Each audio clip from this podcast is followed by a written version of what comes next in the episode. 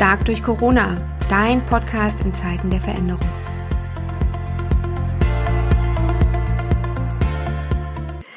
Liebe Elisabeth, wir freuen uns, dass du nochmal bei uns im Podcast bist. Schön, schön, dass wir uns hören und sprechen. Ja, guten Morgen, liebe Nicole. Super schön. Wir haben gerade Ostern erlebt und ähm, vielleicht ganz reich gefüllte Esstische. Ich jedenfalls musste an Ostern äh, beim Osterfrühstück an dich denken. Ich musste an Paleo denken. Ich habe so wie so einen inneren Check gemacht und überlegt, was davon würde jetzt vielleicht auch Elisabeth auf dem Esstisch haben. und natürlich war ich Ostersamstag, was man eigentlich nicht machen soll, noch einkaufen. Mhm. hattest du so einen guten Ausspruch gebracht.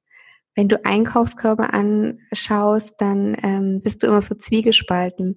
Ähm, erzähl, was du damit meinst. Ich fand das ganz interessant heute im Vorgespräch. Ja, also ich, ich, ich denke, man muss immer vorsichtig sein, Werten so sein, ja. Ähm, wie gesagt, Essen sind, ist Gewohnheit, äh, es ist Gefühl, ähm, ja, das ist wie, wie wir aufgewachsen sind, ja. Ähm, und ich sehe halt die Einkaufs Einkaufskörbe von den äh, Menschen vor oder nach mir in der Schlange und dann denke ich mir, oh, man könnte echt ganz viel äh, Leid, Problematik, äh, Krankheiten, äh, auch mental echt vermeiden, wenn man einfach im Laden so andere Lebensmittel greift. Und das ist mir so ein Anliegen, weil ich diese Transformation ja selber durchgemacht habe.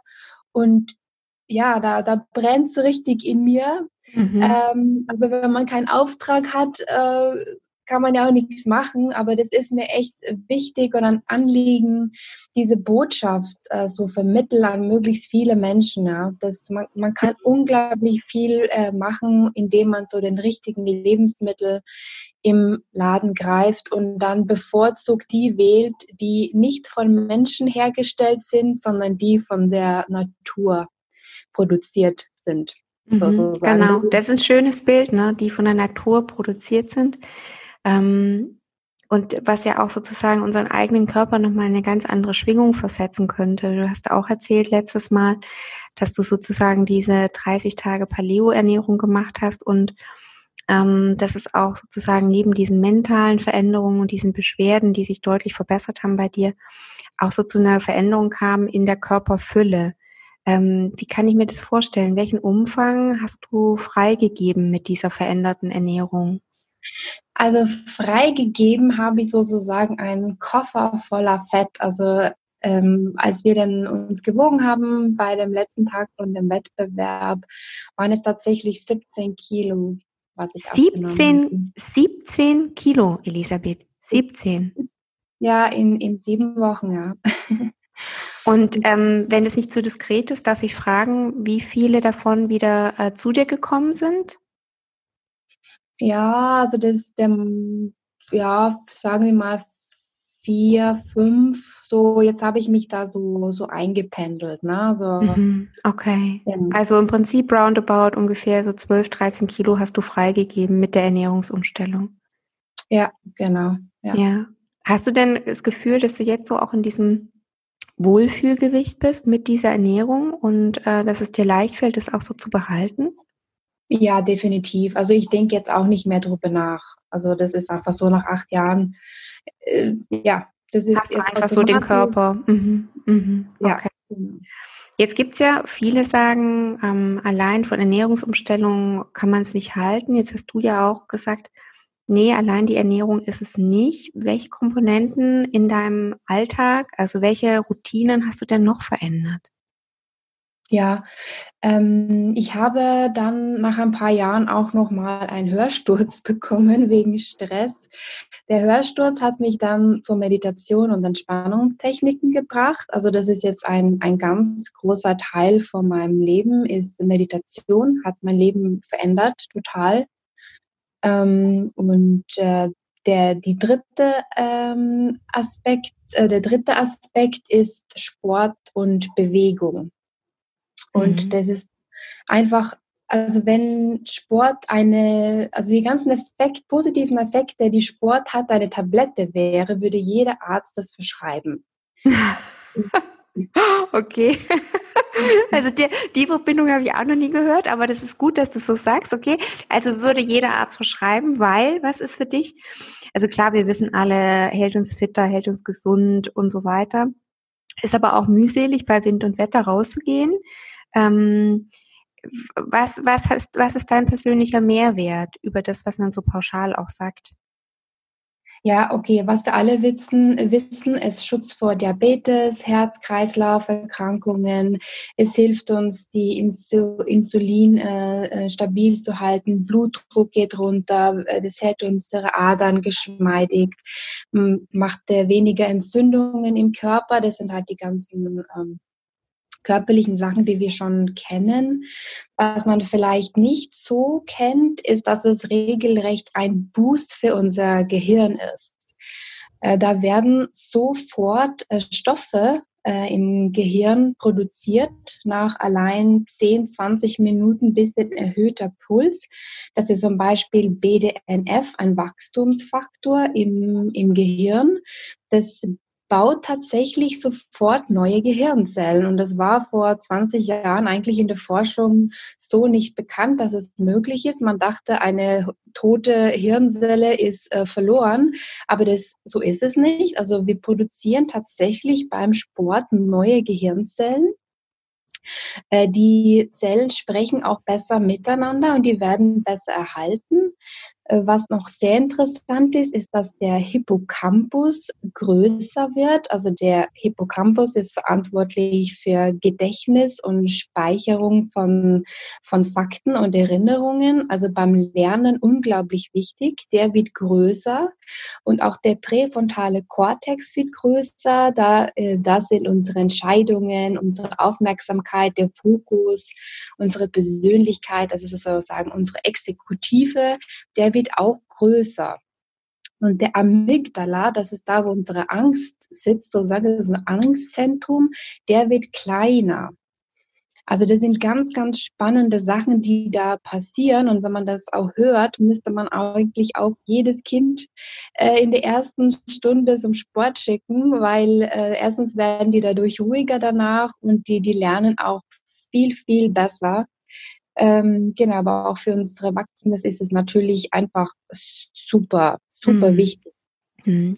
Jetzt sind es eigentlich viele, viele Fakten, wo man sagt, okay, da steht ja nichts gegenüber, ja, weil soll und haben, da kann man einfach sagen, wow, das sind so viele Pluspunkte, da könnten wir alle gleich loslegen.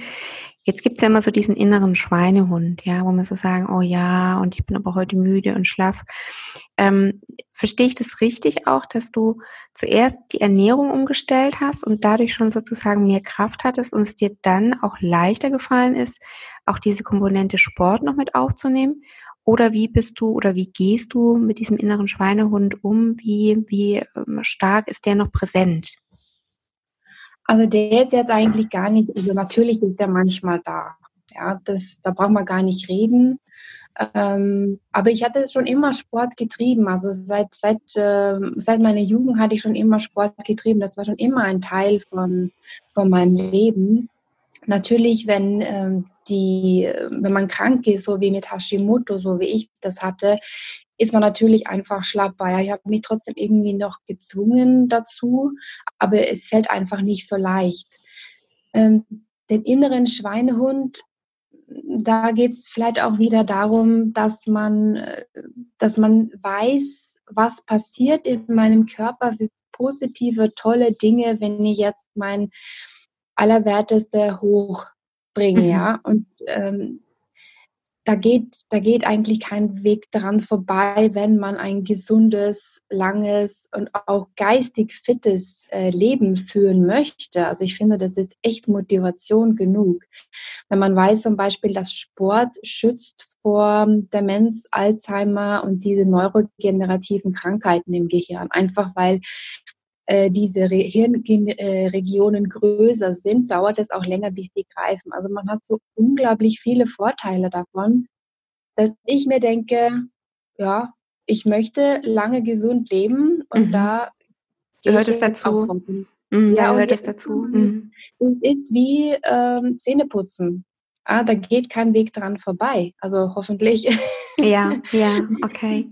Einfach so eine eingespielte Routine. Ne? Man sagt ja auch, dass wir Menschen eigentlich unser Alltag aus Routinen besteht. Und wenn man sich das bewusst macht, ja, dann ist es einfach nur eine Routine mehr, die man implementiert. Man muss nicht sein ganzes Leben radikal verändern, sondern eine Routine umstellen und dann gibt es wie so einen Dominoeffekt. Vieles andere wird dann leichter fallen, oder? Ne? Genau. Hm. Und es dauert einfach eine Weile, bis es eine Routine wird, aber dann ist es auch äh, ähm, im Gehirn abgespeichert, sage ich mal, und es fällt einem einfach auch leichter. Man merkt es ja auch, dass die ganzen Hormone, die ausgeschüttet werden, die ganzen Glückshormone, die äh, ausgeschüttet werden, wenn man Sport macht, der Dopamin, Endorphine, nur äh, Adrenalin, Adrenalin und äh, welches so nennen, du merkst ja sofort deine Stimmungserhebung sozusagen, ja. Und äh, da, da wird man auch ein bisschen süchtig danach. Also, ja. Sag, welche, welche Sportart würdest du denn so gerade in der Kombination zu Paleo und vielleicht auch zum Einstieg, auch mit Meditation, welche Bewegungsform äh, würdest du denn sozusagen sagen, das ist eine, die man sehr, sehr gut am Anfang auch kombinieren kann? Du warst jetzt jemand, der schon vorneweg Sport gemacht hat, aber es gibt vielleicht auch viele von unseren Zuhörerinnen und Zuhörern, die das nicht so implementiert hatten. Mhm. Ähm, da gibt es eigentlich eine klare Antwort, auch wieder von der Forschung unterstützt, und das ist der Sport, der dir Spaß macht. Also man hat äh, das auch bei Mäusen äh, versucht. Also wenn, ähm, wenn man Spaß an das hat, was man, was man tut, an den Sport, das man macht, dann hast du einen ganz anderen Effekt, als wenn du irgendwas tust, was du nicht magst. Also such dir unbedingt das aus, was auch ein bisschen Spaß macht, was gut tut ähm, was man vielleicht früher gerne gemacht hat, hat man sich gerne bewegt, so Musik, dann tanzen, äh, fangst vielleicht einfach an, schnell im Wald zu gehen, lauf ein bisschen, ein paar Schritte, zehn Meter, ähm, irgendwelche Ballsportarten. Yoga ist natürlich ganz, ganz toll, äh, toller Sport, aber es muss auch Sport machen. Es hilft nicht, wenn man sich jetzt äh, dazu zwingt und das macht einem keinen Spaß. Also jeder Sport oder jede Bewegung, die wir irgendwie implementieren können und machen können, der uns Spaß macht, das ist einfach Gold wert. Und das sind jede fünf Minuten ist, ist, ist, ist super, was man macht. Mach einfach irgendwas. Ja, schön. Also irgendwie fühlt sich das entlastend an.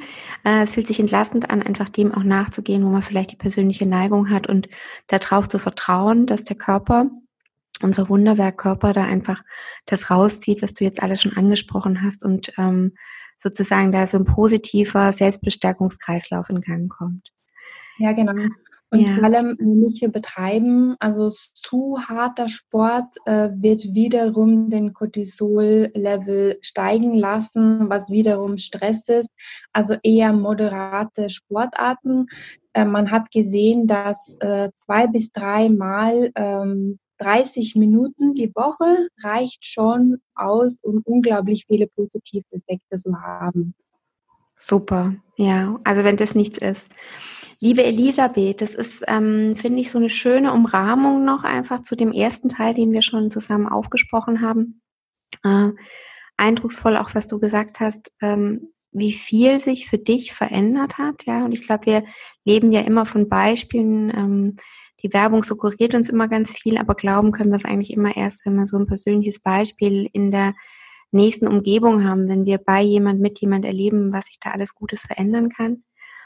Mm, schön, dass du uns so persönlichen Einblick einfach auch gegeben hast in deine Lebensgeschichte und die Veränderungen, die es für dich ähm, mit sich bringen konnte, den Einkaufskorb sozusagen zu verändern und damit das Leben so stark zu verändern. Mhm. Alle, die uns heute zugelauscht haben, liebe Elisabeth, äh, verlinken wir natürlich sehr gerne auch in den Show Notes auf deine Homepage und ähm, wir wünschen dir persönlich und mit deiner Familie in diesen doch sehr bewegten Zeiten alles, alles Gute und einen äh, gut gefüllten, positiv gefüllten Einkaufskorb. Hab Dank. Vielen, vielen Dank, dass ich dabei sein könnte. Tschüss. Tschüss.